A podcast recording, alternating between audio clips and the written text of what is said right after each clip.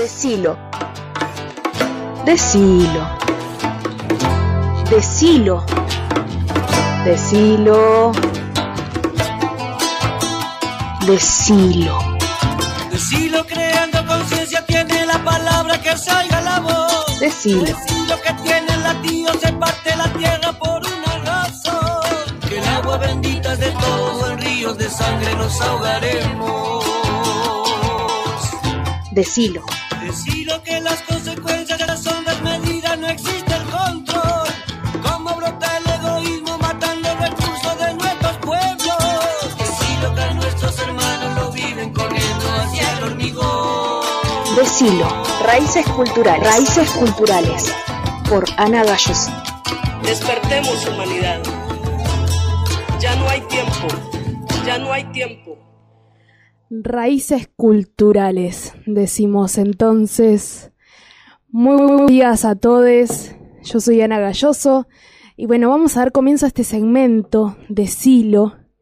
Hoy empecé distinto, como verán, porque, bueno, eh, la semana pasada ya estábamos con el tema de los afrodescendientes y esta semana quiero hablar del encuentro plurinacional que va a tener lugar este fin de semana, el segundo encuentro plurinacional, y para eso quería tomarlo desde otro lugar, ¿no? ¿Cómo llegamos a este encuentro donde participamos pueblos originarios, afrodescendientes, migrantes, diversidades de género? Y mm, el pasado 12 de octubre, el 11, perdón, estábamos conmemorando 528 años desde que llegaron los colonizadores a mutilar culturalmente lo que era este territorio eh, previo a ellos, ¿no? Y a generar algo que ellos mismos denominaron mestizaje y que para muchos de nosotros es realmente eh, una gran herida ese proceso y al mismo tiempo es parte de nuestra identidad, ¿no? Entonces, eh, desde los pueblos originarios y afrodescendientes nos proponemos encontrarnos entre nosotros para poder ir buscando nuevamente nuestros elementos ancestrales, poder buscar nuestros propios lenguajes, poder valorar todo eso que conforma nuestra identidad más allá previamente al colonizador. Y sucede también que toda la historia oficial que conocemos y que nos enseñan desde las escuelas y demás está construida por esa voz del colonizador. Entonces, cuando nosotros hablamos de quiénes somos y nombramos, por ejemplo, en vez de Latinoamérica decimos Abyayala, muchas personas no conocen, porque eso no está ni en los medios de comunicación oficiales, los que más usualmente se conoce, ¿no? Muchos de nosotros quizás, quizás crecimos eh, mirando estos medios hegemónicos y en la escuela también con el discurso hegemónico, donde no nos veíamos representados ni los negros, ni las negras, ni los marrones. Entonces, eh, desde ahí, desde este lugar, como lo estoy diciendo así, eh, nos proponemos nosotros mismos organizarnos, encontrarnos, buscar los puntos en común de nuestras luchas y poder reivindicar nuestra propia historia. Así que también, ya les adelanto, vamos a tener un invitado para que pueda sumar a esta reflexión y comentarnos de qué se trata este segundo encuentro plurinacional. Em, bueno, Yo puedo hacerte una preguntita. Buenos días. sí, Anita. ay, hola, tapa. Eh, no, yo pensaba, vos sabés que hay, todo, hay toda una movida en Salta eh, en donde se está pidiendo eh, tener una provincia plurinacional. Eh, lo están haciendo los Wichi en este momento, los que están en el Chaco salteño, planteando eh, emular de alguna manera lo que Evo hizo en Bolivia.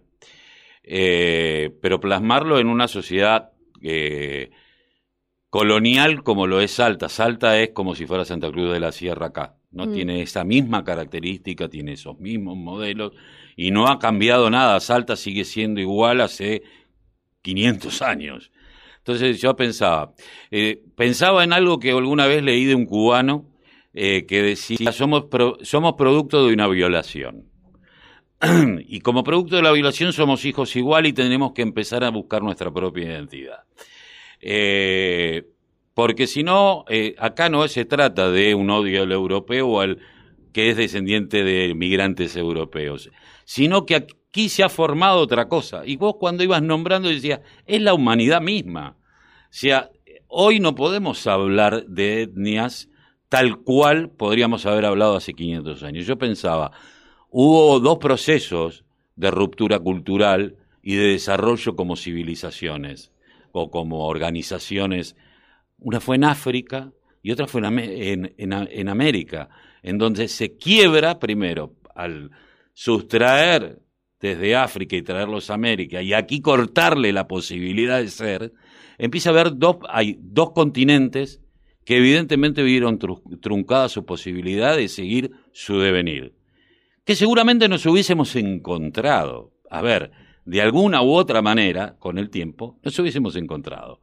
Ahora, el encuentro no fue de la mejor manera, fue un encuentro voraz, fue un encuentro violento, y con esas mismas características nos, nos seguimos viviendo hoy. Porque cuando vos hablas de lo cultural y de la historiografía liberal, como le decimos nosotros, de implementar, yo lo sigo viendo en, lo- en los conceptos de, vos date cuenta que ahí había eh, pueblos originarios, y no solamente acá, sino en muchos lados del mundo, donde los hijos de todos éramos todos parientes, en donde el otro era como si fuera mi ahijado, mi sobrino, aunque no tuviéramos consanguinidad, aunque no fuéramos familia, lo éramos de hecho porque vivíamos en una misma comunidad. Entonces todos nos cuidábamos entre todos. ¿no? Estas cuestiones que en Europa también existían estas tribus, nada más que fueron sojuzgadas por otros dentro de esa misma época, los irlandeses, los galeses, o sea, todos los que pelearon contra el imperio romano en algún momento, también tenían estas características que fueron rotas. Entonces digo, somos de una humanidad rota por aquellos que siempre detentaron el poder y que debemos encontrarnos. Sí, como que la puja del poder también, en algún aspecto, es innato al ser humano, ¿no? Porque digo, nosotros hoy en día tratamos de, lo que decía, recuperar elementos culturales ancestrales para poder forjar esa diversidad de identitaria de acuerdo a como uno quiere, esta autodeterminación, ¿no? Decir, yo elijo mis propios elementos eh, que de mi identidad, digamos. Eh, sin embargo, obvio que esto de eh, la puja por el poder, te decía, ¿no? Siempre hay alguien que, que, que quiere más que el otro. Sí, que también sucedía en los imperios, A eso iba. a- en los imperios eh, de los pueblos originarios. No creamos que era todo bueno. Los Tal muchachos, los, in- los incas imponían. Y los afro lo mismo, o sea, y- imperios eran o sea, también, ¿no? Eran imperios que le imponían a otras tribus, vos funcionás como yo digo que tenés que funcionar. Pero eso hubiese tenido un devenir determinado. Pero bueno, eh, y muchos, si no, no existiría la maldición de Malinche, eh, dejaron que entraran para poder tener algún elemento que les dejara seguir manteniendo el poder frente a otro poder que era, les era ajeno, pero también que en algún momento les sirvió eh, para el sojuzgamiento de otros pueblos. No era todo tan plano ni que todos los pueblos originarios eran todos tal cual uno lo tiene en un ideario romántico. La humanidad no es romántica. Acá hay algo. ¿Qué sucede con este encuentro que, del cual quiero hablar, no? Esto surge en base a una organización autoconvocada, de muchos grupos, de muchas identidades, ¿no? ¿Dónde se va a hacer este encuentro? Subalternas. Eh, este encuentro es virtual. Este año nos encontramos de manera virtual. Ya en la primera edición tuvo lugar en Quilmes, una parte en Bernal, en la Universidad de Quilmes, y otra parte em, en el centro de Quilmes propiamente dicho, ¿no? Ahí enfrente de la catedral. Y bueno, este año nos encontramos de manera virtual, hay 12 talleres, van a haber ceremonias también. Y como te decía, este carácter de autoconvocarse, ¿por qué?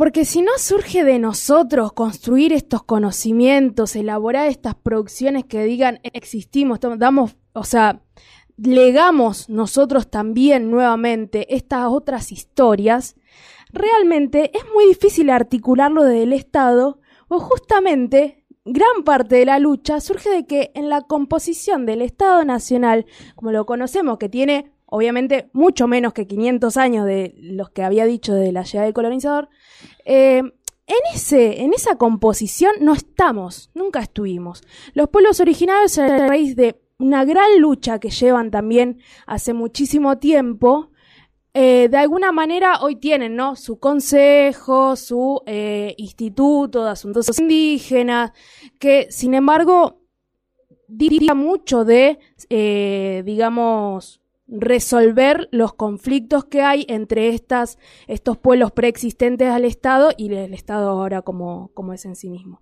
Y los afrodescendientes, por ejemplo, en ese punto tenemos cierta cercanía porque también algo que se le pide al Estado es el reconocimiento en vías reparatorias por todos estos daños, como vos bien mencionabas, eh, por haber sido eh, desarraigados de, la tierra africana y haber sido traídos aquí, comercializados aquí en el territorio como esclavizados. Entonces, eh, obvio que, obvio que si no sale de nuestro lugar, esto difícilmente se ha hablado, pero bueno, también yo pensaba, ¿no? A la hora de compartirles todo esto, digo, a mí me gusta acompañar todos los temas con un tema musical, ¿no? Bueno, digo, ¿qué voy a poner? Si ya sabemos, ya se dan cuenta por todo lo que acabamos de decir, que esto es una bomba, así que es realmente muy cruel todo lo sucedido, que se ha perdido muchísimas vidas y muchísimo eh, también de vuelta recursos culturales, identitarios y al día de hoy siguen sin ser reconocidos a nivel de toda la sociedad, ¿no? Hay sectores que sí, pero generalmente no está todavía. Eh, y yo decía, ¿cómo hago para reflejar esto en la música? Yo no los quiero tirar abajo la mañana, chicos, porque sé que ustedes encima que vienen con esto del calor, de que se viene de vuelta eh, unos climas más lindos. Así que les traje un tema se llama Suposición de temporal de Sofía Viola.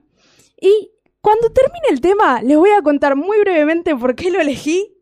Y vamos a comunicarnos con Nehuen Sosa, que es el entrevistado del día de hoy.